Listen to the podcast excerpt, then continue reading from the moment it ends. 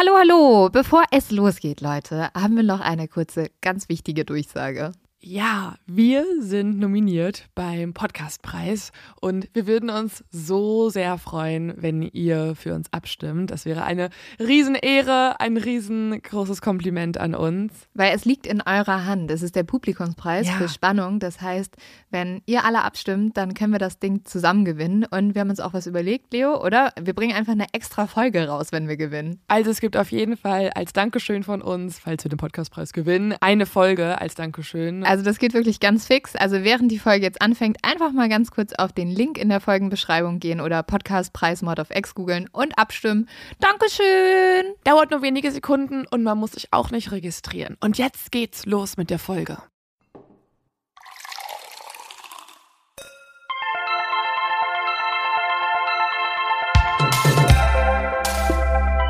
Mord auf X. Der internationale True Crime Podcast.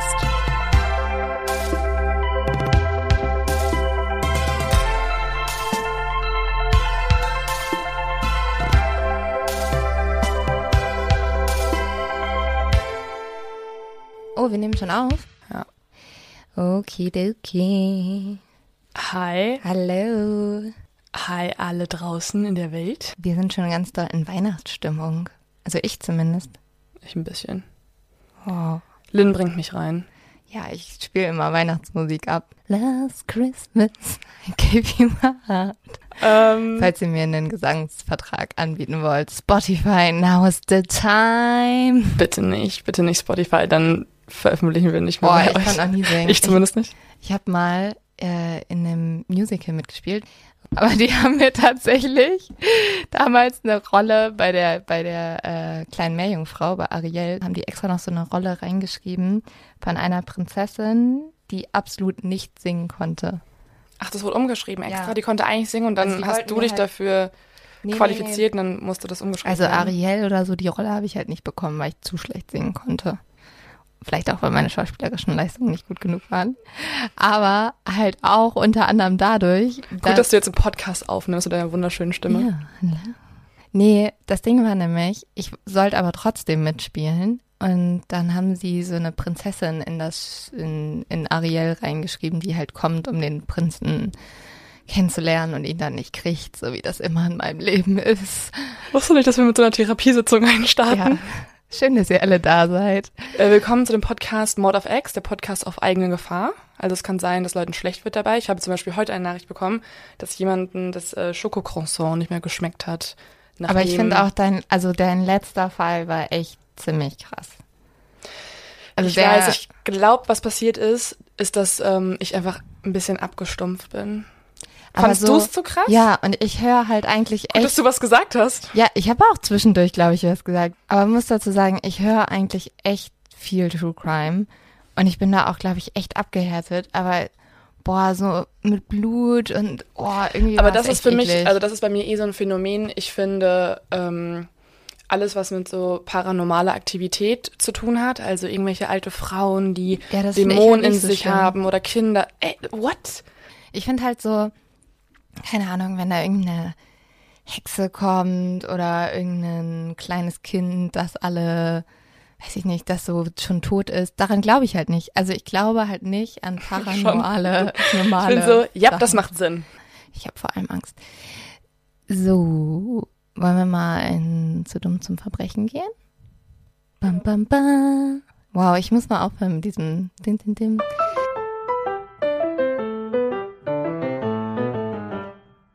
So, mein zu dumm zum Verbrechen äh, wurde mir heute von einer sehr großen deutschen Zeitung Sogenannten geliefert. Zeitung. Sogenannten Zeitung.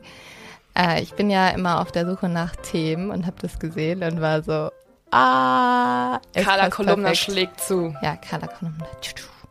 Ähm, und zwar gibt es jetzt gerade einen sehr aktuellen Fall, der, glaube ich, an Dummheit fast nicht zu überbieten ist. Also der schlägt sogar unsere zwei ähm, Boys, die wir am Anfang hatten, die sich mit Edding das Gesicht bemalt hatten. Und zwar hat die Polizei in Indiana in den USA War klar. ja, immer. Ähm, zwei Männer verfolgt, die halt am Freitagabend ohne Licht und in Schlangenlinien durch die Nachbarschaft gefahren sind. Und ähm, Die wollten die dann anhalten und dadurch sind die zwei Männer, die da drin saßen, sind so schnell gerast, dass sie gegen den Baum gefahren sind. Und die sind dann aber geflüchtet und die Polizei hat sehr schnell einen von den Zweien wiedergefunden, weil er so ein wiedererkennendes Merkmal in seinem Gesicht hatte, dass sie sich das sehr gut merken konnten. Und zwar hatte sich dieser Verbrecher auf die Stirn tätowieren lassen, Crime Pays. Crime Pays. Pays, ja, also Pays. Verbrechen zahlt sich aus. Das hat sich, glaube ich, für ihn nicht so ausgezahlt in dem Sinne. Also, mein heutiger Fall ist irgendwie immer noch einer der Fälle, die mich am meisten. So teasern wir jeden einzelnen Fall an. Ja, aber es ist halt Dieser so. Fall ist krass. Dieser Ja. Fall ist so krass. Aber es ist so ein Fall, ich weiß nicht, ob jemand von euch mal Criminal Minds geguckt hat. Ich finde, Criminal Minds ist. der Lintip. Ja, der Lintip, nee. Aber mich hat Criminal Minds immer so fertig gemacht, weil meistens die Menschen, die betroffen waren, waren unschuldige Menschen. Also Leute, die überhaupt nichts mit Verbrechen zu tun hatten. Und genauso ein Mensch ist Mark Kilroy, um den es in unserem heutigen Fall gehen soll. Und zwar ist Mark ein Medizinstudent aus Texas, der in den Frühjahrsferien, also in den sogenannten Spring Breaks Ferien, nach Mexiko mit seinen Freunden fuhr, um mal so richtig die Sau rauszulassen und einfach verschwand. Also, dass Leute so einfach so nach einer langen Partynacht verschwinden, ist jetzt nicht sowas Ungewöhnliches. Leo hatte da auch mal so einen Fall. Ich find's geil, dass du mich immer so äh, zu meinen privaten Anekdoten fast schon zwingst. Ja, ich zwing dich. Dieses Gesicht auch.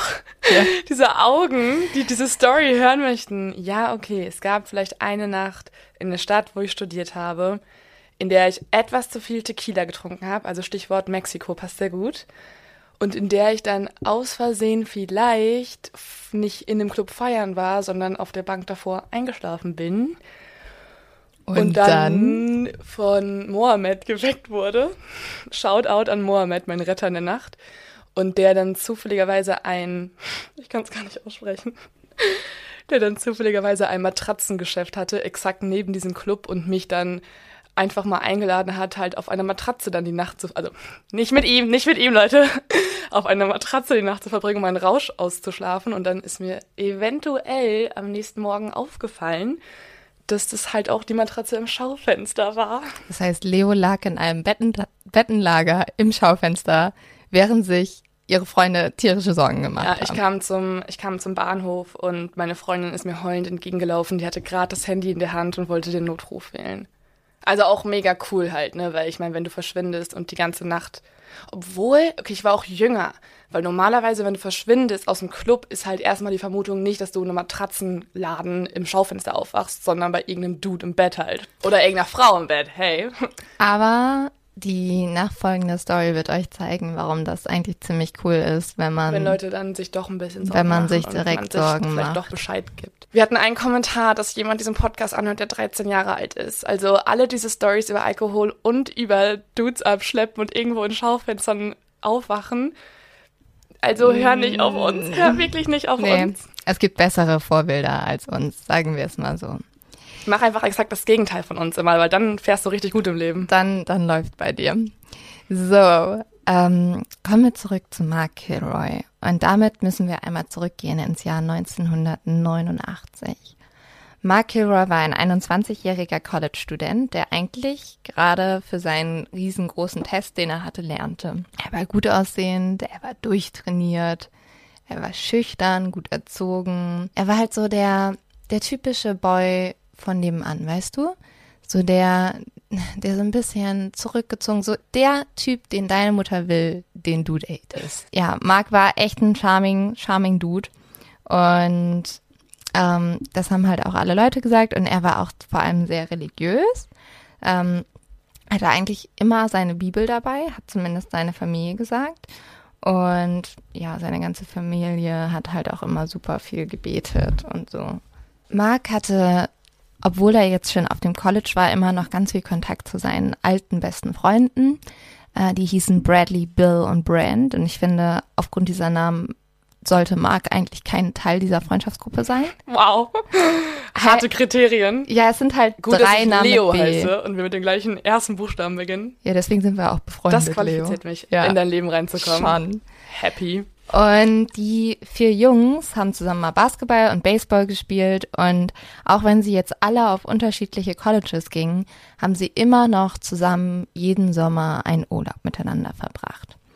Und dieses Jahr haben sie alle gemeinsam sich auf den Weg zu den South Petrel Islands gemacht und die liegen an der Küste von Texas. Und da waren die auch schon zweimal davor, um halt ein bisschen Party zu machen. Die drei hatten vor, einfach mal eine Woche richtig gut feiern zu gehen, sich zu entspannen, zu bräuen und vielleicht auch ein paar Girls aufzureißen. Das findet die religiöse Mama wahrscheinlich nicht so toll. Ja, ich frage mich auch, wo hat, also hat Marc seine Bibel damit hingenommen? Zum Aufreißen? Ja. Hallo, soll ich dir vorlesen aus dem Alten Testament? Ooh, tell me more. Ich würde jetzt voll gerne gerade noch irgendwie weitermachen, aber ich weiß leider keine einzige Stelle aus dem Alten Testament. Ja, die Heuschreckenplage hat die X füge X ein und hat vertrieben nach füge Y ein. Ich habe keine Ahnung. Und du sollst keinen Sex haben. Stimmt. Ja. Ähm, ja, also vielleicht hat Marc das den Girls dann so vorgepredigt. Aber ansonsten hat er halt einfach mit seinen Jungs eine gute Zeit gehabt. Und an einem Sonntag wollten die dann nach Matamoros gehen. Matamoros liegt in Mexiko und Texas befindet sich ja an der Grenze zu Mexiko. Deswegen ist es da relativ einfach, da einfach rüber zu fahren. Also zumindest war es damals noch. Da sind damals fast tausende Studenten immer hin und her gereist. Weil es gab halt in Mexiko viel, viel günstigeren Alkohol. Also in Amerika darf man ja erst ab 21 trinken. Und gerade diejenigen, die unter 21 waren, haben da halt noch sehr, sehr easy Alkohol bekommen. Die Jungs sind dann nach Matamoros gefahren, haben ihr Auto auf der amerikanischen Seite noch abgestellt und sind halt rübergelaufen. Die haben damals gesagt, das sah da aus wie so ein Freizeitpark. Also überall waren Bars, überall Menschen. Die ganze Stadt war eigentlich nur voller feierwütiger Menschen. Und die sind zuerst zu einer Bar gegangen, die sich El Sombrero nannte und endeten ihre Nacht dann im Hard Rock. Also auch eine Bar, die anscheinend für einen, einen sehr amerikanischen Markt ausgelegt war und wo die direkt die amerikanischen Touristen abgreifen wollten. In dieser Bar lernte Mark dann ein Mädchen kennen, beziehungsweise die Jungs hatten halt so eine Gruppe an Mädels, mit der die so ein bisschen abgehangen haben. Als sie dann gegangen sind, ist Mark noch ein Stücken mit dem einen Mädchen gelaufen, hat sich dann von der verabschiedet und so hatte sich halt zuerst die Jungsgruppe so ein bisschen aufgeteilt. Die liefen dann aber alle gemeinsam, also die vier Jungs, zum Auto zurück. Das war aber so eine längere Wanderung und dadurch, wie man das halt auch so kennt, in Gruppen haben die sich halt so ein bisschen aufgeteilt. Also Mark und Bill sind hinten gelaufen und haben halt über alles Mögliche geredet. Und dann musste Bill aber kurz pinkeln gehen und hat sich halt kurz von Mark wegbewegt und ist zur Seite gegangen und hat halt sein Geschäft erledigt und hat dabei gesehen, Also doch nicht nur gepinkelt. Nein, er hat nur gepinkelt. Ähm, also, und dabei hat dann Bill gesehen, wie ein Mann zu Mark gegangen ist und gesagt hat, didn't I just see you somewhere? Bill meinte halt im Nachhinein, er dachte halt, dass Mark den wirklich irgendwoher kannte und hat dann erstmal zur Gruppe aufgeschlossen, also zu den anderen zwei Jungs. Also Bill konnte das so von seiner Pinkel, von seinem Pinkelort noch her hören. Er hat was es in der gehört. Ferne gegangen. Genau. Okay. Und dann äh, war aber Mark nicht da, als er wiedergekommen ist und deswegen ist er dann halt erstmal zu den anderen Jungs gegangen und ist mit denen weitergelaufen. Und dann, als sie am Auto waren, haben die drei Jungs aber gemerkt, dass halt Mark immer noch nicht da war. Mhm. Und da haben sie dann angefangen, sich irgendwie ein bisschen Sorgen zu machen, aber dachten, ja, okay, vielleicht ist der halt einfach mit jemand anders nach Hause gelaufen. Mhm. Weil das war halt nicht weit von dieser Stadt zu diesem Ort, wo die eigentlich gepennt haben. Mm, und der hätte ja auch einfach auch halt einen Mohammed kennenlernen können und Ja. so viel Tequila hätte trinken können und dann irgendwo halt auf einer Matratze Ja, oder vielleicht. halt auch echt ein Girl. Und deswegen haben die sich erstmal nicht so. drauf ein. Mohammed? Warum Mohammed? Ja. Ich wollte auf meine coole Story anspielen, aber ist okay. Ach so. Warum soll ich sonst irgendeine Mohammed nennen? Ach, ich hab's, ich dachte, ich schneid's einfach das ist nicht. aber so richtig ernst. Ja, genau, ja. Und dann, ja, oder halt ein Girl. Ja, Mohammed, oder halt ein Girl. Mohammed war dein Dude, der dich da in den Der Laden mich gerettet hat, Ach ja. Ja, egal. Ja, okay. Also jedenfalls sind die Jungs dann alle zurückgegangen und am nächsten Morgen war halt Mark immer noch nicht da. Und da wussten die, dass irgendwas falsch ist und sind sofort zur Polizei gegangen und haben das halt gemeldet. Und die Polizei hat natürlich erstmal gesagt, ja, seid ihr euch sicher, dass der nicht noch irgendwo ist und haben das noch nicht so ernst genommen und die Freunde haben die ganze Zeit gesagt, Vor allem okay, die mexikanische Polizei war es ja auch dann, ne? ja, nee, das Die war die texanische noch. Ah, okay. Also die waren ja in Texas, aber Ah. die sind natürlich auch an der Auf, der- an der Grenze zu genau an der halt. Okay. Grenze. Also die Polizei ist da bestimmt auch einiges gewohnt gewesen. Und ähm, die Jungs haben halt aber gesagt, ja, das ist so ungewöhnlich für Mark. Also der war ja wirklich irgendwie auch jemand, der sehr religiös war, sehr verlässlich. Und aufgrund dessen, weil die Jungs da so drauf beharren, werden Zeugen befragt und halt auch so die üblichen Verdächtigen der Polizei. Das waren vor allem halt viele Drogendealer in dem Umkreis. Aber es gab halt immer noch keine Spur von Mark. Dann, nach ein paar Tagen, kommen auch Marks Eltern an die Grenze zu Mexiko und fangen an, nach ihrem Sohn zu suchen und auch setzen eine Belohnung von 15.000 Euro aus. Die Mutter, die war auch sehr, sehr stark katholisch, hat dann immer in, ähm, zur Presse gesagt, dass wenn sie ihre Bibel gelesen hat, sie das Gefühl hatte, dass Mark gerade wehgetan wird. Was ich super, super gruselig finde. Mhm. Sie hat dann immer gesagt, lass uns, lass uns alle dafür beten und dann kommt er auch zurück, weil er lebt noch, ich merke das. Aber ihm wird gerade ganz viel Gewalt zugefügt. Es wurde halt zu einer riesigen Suche, also Helikopter wurden ausgesendet. Ähm, es gab halt auch einen extremen Druck, weil Mark war ja ein amerikanischer Tourist, der halt nach Mexiko gegangen ist und da verschwunden ist. Und da sind ja so, so viele junge Leute immer nach Mexiko rüber und natürlich auch für die Tourismusindustrie und so. Das war halt mega der Stress, dass man einen, dass man Mark wiederfindet, weil halt alle Leute dann auch Schiss hatten, nach Mexiko zu gehen. Ja, das ist halt total wichtig, dass Ja. die mexikanische Behörde noch sicherstellen kann, dass halt gerade keine Touristen verschwinden, weil das der Tourismusbranche einfach dann sehr wehtut. Ja, und sehr dementsprechend schade. der mexikanischen Wirtschaft. Und trotz allem gab es die ganze Zeit keine Hinweise. Dann wurde aber Marks Fall in der Fox-Sendung Most Wanted gezeigt. Also ist wahrscheinlich wie unser Wie Ak- Aktenzeichen, ja. ja. Aktenzeichen XY.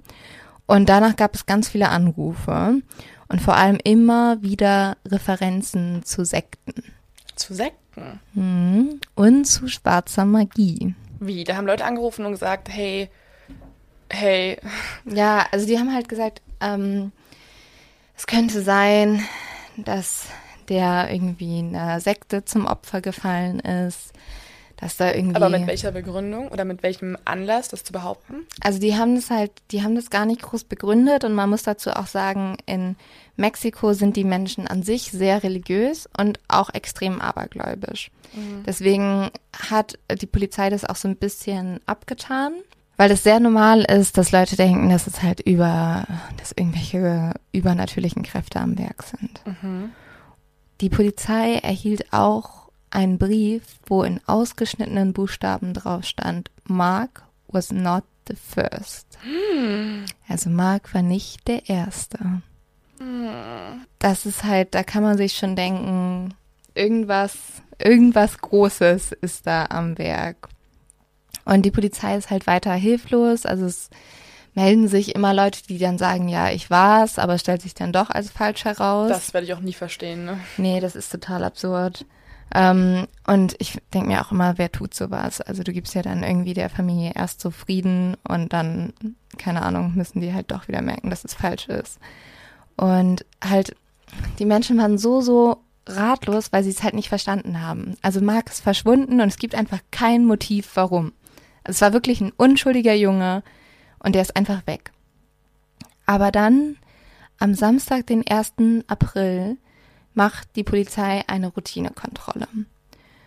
Ein Mann brettert durch diese Kontrolle durch. Die verfolgen ihn und merken, dass es Elio Hernandez ist. Wait, wie, wie bricht der durch die Kontrolle durch? Der fährt halt Raster durch. Also eine, eine Geschwindigkeitskontrolle. Ja, das war so eine, die haben die, nee, die haben die Straße abgesperrt und haben halt Leute gestoppt und Mhm. kontrolliert und er ist halt durchgerast. Ah, okay. Und dann sind sie ihm hinterhergefahren und haben halt gemerkt, dass es halt dieser Elio Hernandez ist und das ist ein 20-jähriger Mexikaner, dessen Familie schon lange im Drogengeschäft aktiv war. Und die haben ihn dann unauffällig verfolgt und sind zu einer Farm gekommen. Die haben da erst Drogen vermutet und haben deswegen sich erstmal so als gestrandete Touristen ausgegeben und haben mit dem Farmbesitzer gesprochen. Und einer der Polizisten hat sich dabei auf der Farm umgesehen. Und in einer der Autos hat er eine Figur gefunden, die eine unglaublich gruselige Fratze hatte. Was?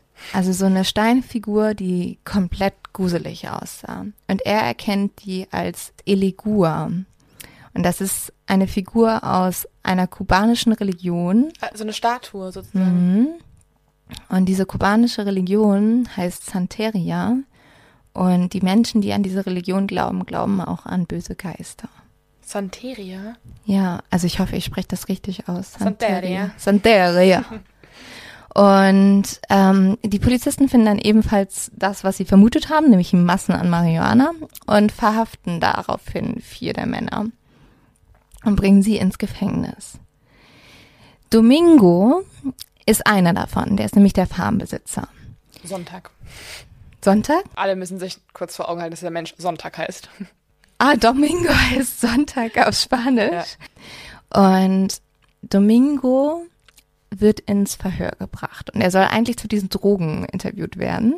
Aber überall auf der Polizeiwache hängen Fotos von Mark Kilroy, weil der ja eigentlich vermisst wird. Und jetzt passiert was, was ich unglaublich gruselig finde. Nämlich Domingo dreht sich in seinem Verhör um, zeigt auf Mark Kilroy und sagt, ich kenne diesen Jungen. Die ganze Polizei ist natürlich, äh, wie, wo, was? Und er sagt, dieser Junge war vor ein paar Tagen auf meiner Farm, lag hinten in einem Truck drin, war gefesselt, Warum sagt er das? weiß ich nicht. Und er sagt, ähm, ich habe ihm Wasser und ich habe ihm Essen, Essen gegeben. Und ich glaube, er will sich damit so ein bisschen gut darstellen. Ah, okay. Also, er war nicht beteiligt daran, Nee, nee. aber es war trotzdem seine Er sagt, Farm. ja, er hat ihn da gesehen, wie der halt auf, ja, die sind ja im Drogengeschäft, also dass da mal jemand irgendwie gefesselt auf dem Boden liegt, ist Tägliches vielleicht nicht so abnormal. Und natürlich fragen sich jetzt alle, wer hat Mark gefesselt? Also wie, und lebt Mark noch? Was ist los? Also daraufhin vernehmen sie halt diese Leute, die sie da mitgenommen haben, diese vier Jungs von der Farm noch, noch stärker. Und daraufhin gestehen die Männer, dass sie einer Sekte angehören. Und zwar eine Sekte, die sich The Narcosantantes nennt. Ihre Godmother, also ihre Sektenanführerin, Sarah Maria Aldrette, hatte ihnen befohlen, in den letzten Wochen mehrere Rituale durchzuführen. Und dafür hatten sie Mark gekidnappt. Oha. Und jetzt denkt sich natürlich die Polizei schon, scheiße, okay, das, die haben alle einen an der Waffel, hoffentlich. Sie glauben das nicht? Doch, Okay. aber sie denken natürlich, wow, die haben eine religiöse Sekte gegründet ähm, und dafür da Rituale durchgeführt, wofür sie Mark Kilroy brauchten. Halleluja, das ist, glaube ich, nicht gut so. Und die mexikanische Polizei fährt dann zu der Farm, um Mark Kilroy zu suchen. Sie wussten halt nicht, wo er ist und sie wussten auch nicht, ob er noch lebt. Und sie nehmen einen, den jüngsten Mann mit. Das ist einer der Hernandez-Männer, also einer der Jungs von diesem Kartell. Und der ist selbst erst 20 Jahre alt. Und dem sagen sie halt, Seraphin heißt der, der führt sie dann tatsächlich auch zu einer alten Hü Hütte. Und die einheimische Polizei traut sich da komplett nicht rein. Die rasten komplett aus, weil sie Ja, sagen, würde ich mich auch nicht reintrauen. die sagen halt, ja, aber das ist ja die Polizei. Also man muss ja sagen, wie gesagt, also die sind super abergläubisch und die sagen sofort, diese Hüt Hütte ist verhext. Da gehen sie nicht rein. Und wenn man, also wenn man sich mal anschaut, wie diese Hütte aussah, kann man es auch verstehen. Nämlich der ganze Boden von der Hütte war mit Tequila, Blut und Zigarettenstümmeln. Tequila? Tequila, Blut, Blut. und Zigarettenstümmeln e übersehen. Schon wieder so Mord auf Exig hier. Mhm. Alkohol ist immer im Spiel, Leute. Und Hat schon einen Grund, warum wir uns hier so nennen. Ja, aber jetzt wird's richtig crazy. Nämlich von der Decke hingen blutige Handschellen. Der Seraphin, also dieser Junge, der die Polizei dahin geführt hat, erklärt, dass an diesen Handschellen Menschen gehangen haben und ausgeblutet sind. Und das Blut auf dem Boden ist halt Menschenblut. Und in diesem Schuppen steht auch die Figur, die die Polizei schon mal gesehen hat, nämlich von Elegua. Und Elegua ist die Göttin sozusagen von dieser Sekte, diese Kann Figur. man sich das so vorstellen als so eine Maya-ähnliche, also es gibt ja diese mm. Statuen, wo so, also ich habe einfach so ein Bild im Kopf von den ganzen ja, sowas ähnliches. Völkern, ja. Wir posten euch das mal auf Instagram, dann könnt ihr das sehen. Es ist sehr, sehr creepy auf jeden Fall. In der Mitte des Raumes von dieser Hütte steht ein Eisentopf. In diesem Eisentopf ist unter anderem eine Schildkröte drin, Münzen, Kräuter, ein Pferdefuß und Blut. What? Mhm. Ein und, Pferdefuß. Ja, und zu dem Zeitpunkt ähm, sagt der Seraphin dann auch, dass Mark Kilroy tot ist. Und er führt die Polizei zu seinem Grab. Und dieses Grab ist für Seraphin leicht zu finden, weil aus dem Boden ein Stück Draht ragt und dieser Draht wurde an der Wirbelsäule von Mark Kilroy befestigt, damit äh, die Sekte am Ende, wenn er halt verrottet ist, seine Wirbelsäule noch rausziehen kann aus dem Boden und als Kette tragen kann. Oh mein Gott. Mhm. Und ähm, die Polizei ist genauso geschockt wie wir gerade, glaube ich, wenn nicht noch mehr. Und Polizei in Mexiko hat sowieso ein paar andere Regeln. Und deswegen sagen sie jetzt zum Beispiel, ja, okay, also wir graben hier gar nichts aus und die lassen diesen Seraphin dann erstmal Mark Kilroy ausgraben. Als sie Mark Kilroy ausgegraben haben, merken sie was, nämlich, dass sein Gehirn fehlt. Oh mein Gott. Leo, wo glaubst du denn, dass das Gehirn ist? Deine Fragen werden immer schlimmer. Letztes Mal schon diese Beißer und schwarzer Schwan. Ja, okay, aber das finde ich. Und jetzt soll ich soll ich raten, wo ein Gehirn rum. Ja, also ich habe dir ja schon ein bisschen. Okay, erzählt, warte mal, ich habe so einen Tipp natürlich. Haben. In diesem, in dieser Brühe aus Pferdefuß und Münzen. Ja, ja, tatsächlich ähm, haben sie dann Mark Kilroys Gehirn in diesem Topf gefunden. Und als sie gerade darüber schon schockiert sind, dreht sich dieser Seraphin zu der Polizei um und sagt, warum macht ihr denn so einen Aufruhr um diesen einen Typ? Hier liegen ja noch 15 andere begraben. Mhm. Dann findet die Polizei noch 15 weitere Leichen auf diesem Grundstück. Und sie lassen Seraphin die alle ausgraben und ähm, zerstören dann, das ist so geile Polizeiarbeit auf jeden Fall, sie zerstören dann den Schuppen feuern ihre Waffen in die Luft und gießen über alles Weihwasser, weil sie halt so Schiss haben. Also die sagen halt, okay, hier ist, hier ist, Hexenwerk am Spiel und die Poli also die amerikanische Polizei kam dann auch später und war halt mega schockiert und waren so, hey, die haben noch nicht mal Fotos vom Tatort gemacht. Die haben halt einfach alles abgefackelt. Was ich bisher sehr schockierend finde, mhm. sind diese Menschen der Sekte, die einfach die ganze Zeit selber halt gestehen, was sie eigentlich nicht gestehen müssten. Ja, die, und das ich glaube, darauf müssen wir jetzt eingehen. Wir müssen jetzt erstmal gucken, wie kommt es dazu? Also wie, was ist überhaupt passiert und warum gestehen die das auch alles? Ja, es ist auf jeden Fall ein großer Punkt. Also die haben das alles gestanden, weil sie dachten, sie wären unantastbar. Und egal was passiert, egal was sie sagen, egal welche Verbrechen sie begangen haben, ihnen wird nichts passieren. Was unglaublich viel mit der Sekte an sich zu tun hatte, weil diese Sekte hat gedacht, dass sie durch Rituale wie diese, die sie da durchgeführt haben, unantastbar werden. Es passt ja auch halt total auf unsere, nicht, nicht letzte Folge, sondern die vorletzte, wo ich ganz am, ganz am Ende noch erklärt habe, ähm, was die Merkmale einer Sekte sind, dass man halt denkt, dass man eine sakrosankte Wissenschaft kreieren würde, in der die eigenen Regeln die der anderen Gesellschaft übersteigen und Ja. alles irgendwie Gott gegeben ist und vor allen Dingen auch der Anführer ein gottgegebener Führer wäre. Ja, auf jeden Fall. Und wir müssen uns natürlich jetzt anschauen, was ist passiert. Also was ist eigentlich in diesem Monat passiert, wo Mark Kilroy verschwunden ist und bis er dann gefunden wurde. Und zwar wurde Mark Kilroy an diesem Abend von dem Kult de Narcosantis entführt. Ihn haben zwei Männer gefragt, ob sie ihn mit über die Grenze nehmen sollen nach Texas. Und als Mark Nein gesagt hat, haben sie ihn ins Auto gezogen.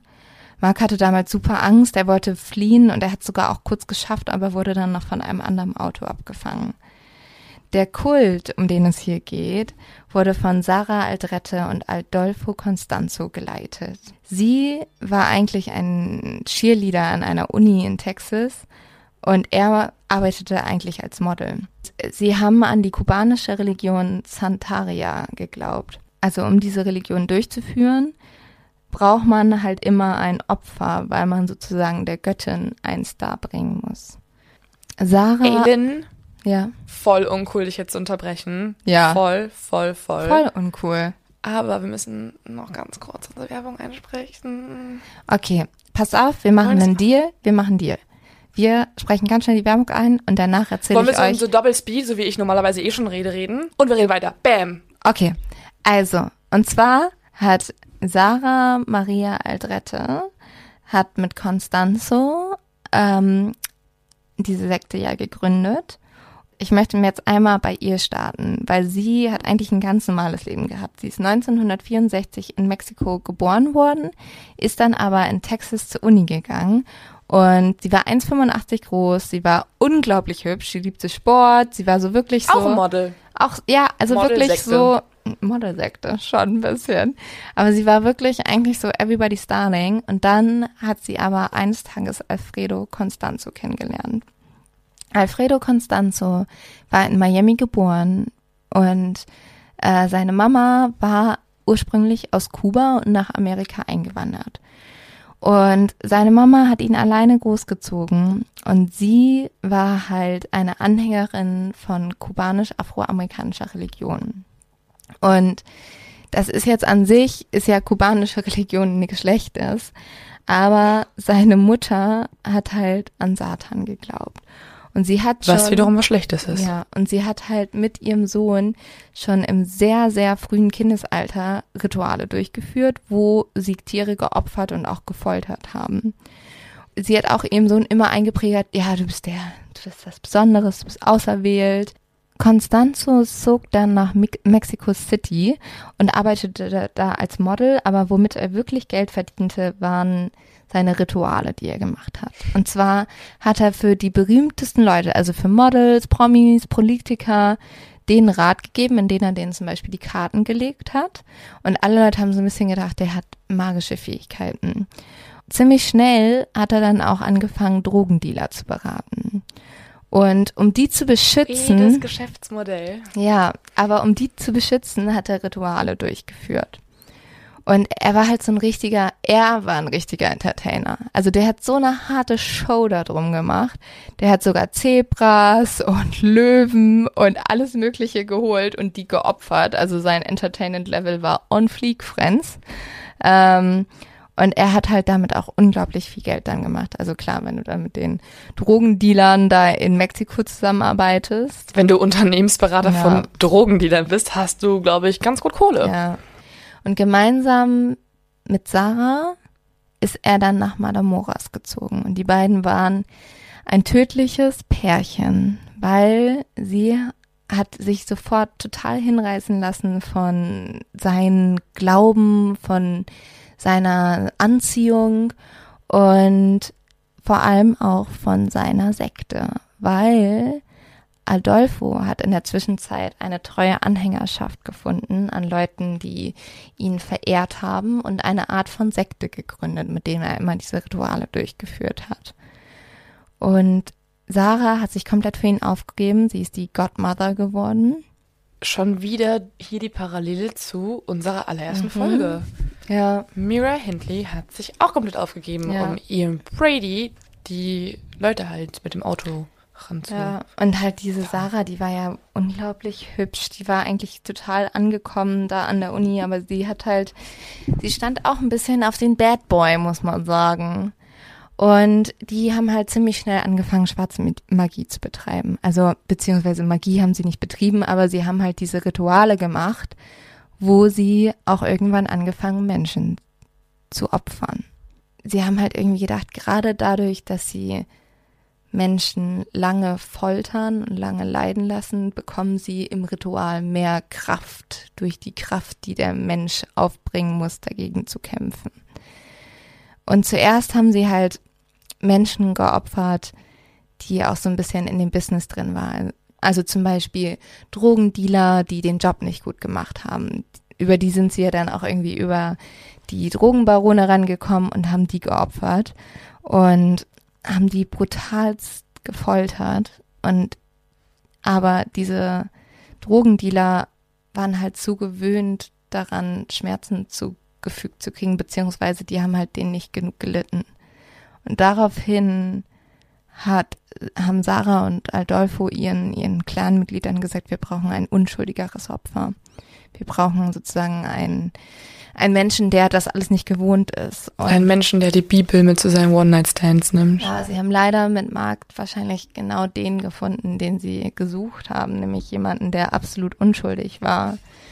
Und Mark wurde damals auch stundenlang gefoltert und schließlich von Adolfo mit einer Machete getötet.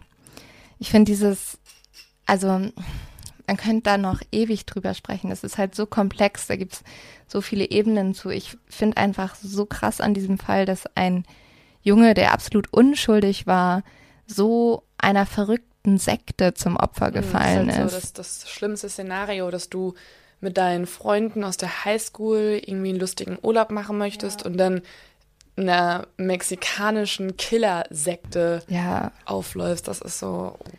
Und was ich auch noch, was mich noch voll geschockt hat, ist, die Eltern von Mark, die waren ja so super religiös und die haben halt danach einfach gesagt, aber vielleicht haben sie es auch gesagt, um damit klar zu kommen oder so. Die haben halt gesagt, sie verzeihen den Opfern komplett, sie beten für sie. Sie haben sogar öffentlich Leute dazu aufgefordert, den ähm, Mitgliedern zu verzeihen. Und sie haben so ein bisschen gesagt, ja, Mark hat sein Schicksal erfüllt. Weil sein Schicksal war, diese Sekte runterzubringen. Und das hat er tatsächlich auch. Also durch sein Verbrechen, sein Verbrechen hat halt so viel Aufmerksamkeit auf diese Sekte gezogen, weil er, das muss man halt sagen, das ist so traurig, ne? Aber damit sowas Beachtung findet, muss es halt erst irgendwie muss da jemand gekidnappt werden aus der westlichen Welt. Mhm. Und also so die Drogendealer hat vorher niemand interessiert und jetzt aber irgendwie ein Ami. Das wäre genauso wie wenn das jemand von uns ja, wäre. Ein Europäer oder ein Amerikaner, dann ist natürlich die Aufmerksamkeit. Ja. Und dadurch ähm, hat halt auch sich die Text, Text, Text, dadurch hat sich dann natürlich auch die amerikanische Polizei eingeschaltet und sie haben dann ganz, ganz, ganz lange diesen, diese Sekte verfolgt. Also die, das waren nur etwa 20 Mitglieder. Und ähm, Aldolfo Constanzo hat sich dann tatsächlich auch äh, erschießen lassen, als er gefasst wurde von einem seiner Mitglieder, weil er nicht, äh, nicht festgenommen werden wollte. Und äh, die Sarah, also die Godmother, die wurde festgenommen. Und die Eltern von halt von Mark haben halt dann so gesagt, ja, das war Schicksal. Und das finde ich aber so, das kann ich, das tut mir leid, aber das kann naja, ich nicht verstehen. Das kann verstehen. ich auch nicht nachvollziehen, aber ja. De deren Sohn wurde einfach irgendwie gefühlt, aber weiß wann, ich nicht, der wurde was, stundenlang gefoltert, ich, ich brutalst mega, umgebracht ich mein, in irgendeinem verrückten ja, Ritual. Ich check total, dass man das nicht nachvollziehen kann, aber vielleicht haben sie es auch zehn Jahre danach gesagt, nachdem mhm. sie darunter unfassbar gelitten haben und um irgendwie damit abzuschließen und nicht an ihrer Religion zu scheitern. Also ich meine, im, äh, in der katholischen Religion wird ja auch beigebracht, liebe trotzdem auch, vergebe die Sünden, liebe deinen Nächsten, etc. pp. Und irgendwie damit klarzukommen, war vielleicht dann deren Antrieb, den dann trotzdem zu verzeihen. Ja, ja, okay. Also es gibt so eine mega gute Zeitverbrechen-Folge, mhm. wo eine ähm, Journalistin von ihrer Familiengeschichte erzählt. Und da ja. hat es die Familie, kennst du die mit dem, mhm. mit der, mit der, oh Gott, ich kann die, die ganze Story gar nicht zusammenkriegen, aber da ist es auch so ähnlich, dass durch den Glaube den Tätern dann im Endeffekt verziehen wird. Und ich finde das total bewundernswert eigentlich. Ja, ich finde es auch mega bewundernswert. Aber ich, klar, ich würde, glaube ich, auch Also- daran scheitern an der ganzen Sache. Ich muss halt sagen, dass, dass, dass da haben zwei junge Menschen, also diese Sarah und der Aldolfer, die waren ja selbst noch sehr jung und echt ein verrücktes Paar, die dann irgendwie sich da so einen Clan aufgebaut haben und meinten, sie müssten da irgendwie brutalst unschuldige Mel Menschen foltern. Aber okay. Auf jeden Fall, Mir ist gerade aufgefallen, also ich finde den Fall super schockierend, mir ist gerade nur aufgefallen, dass während du erzählt hast, diese Weinflasche die ganze Zeit vor mir stand und weil du erzählt hast, konntest du nicht nachschenken, aber ich schon. Und ich glaube, ich habe gerade diese ganze Weinflasche alleine getrunken. mein Leo ist ein bisschen drunk. Aber sie muss Sieht jetzt noch mir an? schaffen. Nein, überhaupt nicht. Du musst uns trotzdem noch, du hast mir versprochen, du hast ein paar Fakten recherchiert. Ja, ja, ja, ja. Ich habe Zahlen. Ich kann diese Zahlen noch nennen. Und zwar, genau, ich wollte einfach mal wissen, wie hoch ist eigentlich die Wahrscheinlichkeit, dass ich in Deutschland ermordet werde, beziehungsweise wie hoch ist die Wahrscheinlichkeit, dass ich in Mexiko ermordet werde. Man kann das nämlich runterbrechen durch ein paar Rechnungen. Im letzten Jahr absolut krasse Zahl. Ich sag erst die deutsche. Und zwar wurden in Deutschland letztes Jahr 368 Menschen ermordet. Und das sind die erfassten Fälle. Also es gibt noch Verdeckte und da gehen Experten von teilweise über 1000 Fällen aus. In Mexiko jedoch wurden, und das ist die erfasste Zahl, 33.369 Menschen ermordet. Oh Gott. Es ist so crazy. Und das Also sind man halt die muss- erfassten Morde. Du musst dir halt noch vorstellen, die Behörden sind so überfordert, dass die halt nicht alle auch auffassen können. Und dann ist das die Zahl, die halt erfasst wurde. Das ist unfassbar. Und es gibt auch noch eine Zahl für dieses Jahr. Dieses Jahr toppt nämlich das letzte Jahr. Und das letzte Jahr war schon das, der Rekord eigentlich seit der Erfassung 1997. Dieses Jahr wurden in der ersten Jahreshälfte 14.603 Menschen ermordet. Und die zweite Jahreshälfte ist halt gerade am Laufen, da wissen wir es noch nicht. Man muss dann auch noch bedenken, dass 5% der Fälle in Mexiko ermittelt werden, also aufgeklärt werden, wohingegen 95% der deutschen Fälle aufgeklärt werden. Aus natürlich diversen Gründen. Also natürlich ist Mexiko nicht so ein entwickeltes Land wie Deutschland und dementsprechend sind auch die Behörden. Also gerade in den letzten Jahren hat ja auch die Drogen, also haben die Drogenkartelle immer mehr Bedeutung Mhm. in Mexiko bekommen. die haben auch eine ganz große Rolle halt in der Zahl. Also Ich glaube, gerade in so kriminellen Machenschaften kann man dann schwer den Überblick behalten und auch ist es für die Polizei unglaublich schwer, da dazwischen zu gehen. Also weil es halt auch ganz viele Leute sind unglaublich korrupt, auch von der Polizei selbst. Ja. Es war doch einer, in der, also ich habe eine ähm, Dokumentation über deinen Fall gesehen, beziehungsweise nicht über die Sekte an sich, sondern über den Sektenführer hauptsächlich. Okay, dann ist auch die Sekte eingeschlossen. Und da kam es auch drin vor, dass der mit einem Polizisten seiner Sekte sehr eng zusammengearbeitet hat Ja. und da eben halt dann durch diese korrupte Zusammenarbeit den Vorteil gegenüber der Ermittlung gegen ihn eigentlich auch hatte. Ja. Was aber dieser Fall auch zeigt, ist, warum, und damit vielleicht nehmen wir euch ein bisschen die Angst davor, nach Ich Mexiko kann euch die zu Angst. reisen. Ich kann, nee, okay, das nicht. Aber ich wollte gerade euch die Angst nehmen, davor ermordet zu werden. Diese Angst ist eigentlich tatsächlich nur zu 0,00003 Prozent berechtigt, weil, wenn man das halt umrechnet, diese 368 Morde zu dieser F- Zahl führen. Jedoch kann man das Ganze auch nach Bundesländern in Deutschland umrechnen. Also es gibt tatsächlich Bundesländern, in der die Mordrate höher ist. Und das ist zum Beispiel Bremen. Bre- In Bremen werden die meisten Menschen ermordet. Mit 10,4 Morden auf Das hätte ich gar 100.000 nicht Einwohner. Hm, hätte ich auch nicht gedacht. Was tippst du als zweites? ähm, München? Münch, gutes Bundesland. Äh, Achso, es geht um Bundesländer. Ich dachte jetzt so. Ja, dann Bayern. Bayern kommt an zweiter Stelle. Danach kommt Sachsen-Anhalt, dann kommt Hessen, dann Niedersachsen, Hamburg, Baden-Württemberg, Schleswig-Holstein, Berlin, Saarland. Ach echt? Die wenigsten Morde gibt es in Brandenburg. Da kommen 1,5 Morde auf 100.000 100.000 Einwohner. Also Leute, lasst uns alle nach Brandenburg ziehen. Und ich nehme euch jetzt nochmal die Angst davor, ins Ausland zu reisen.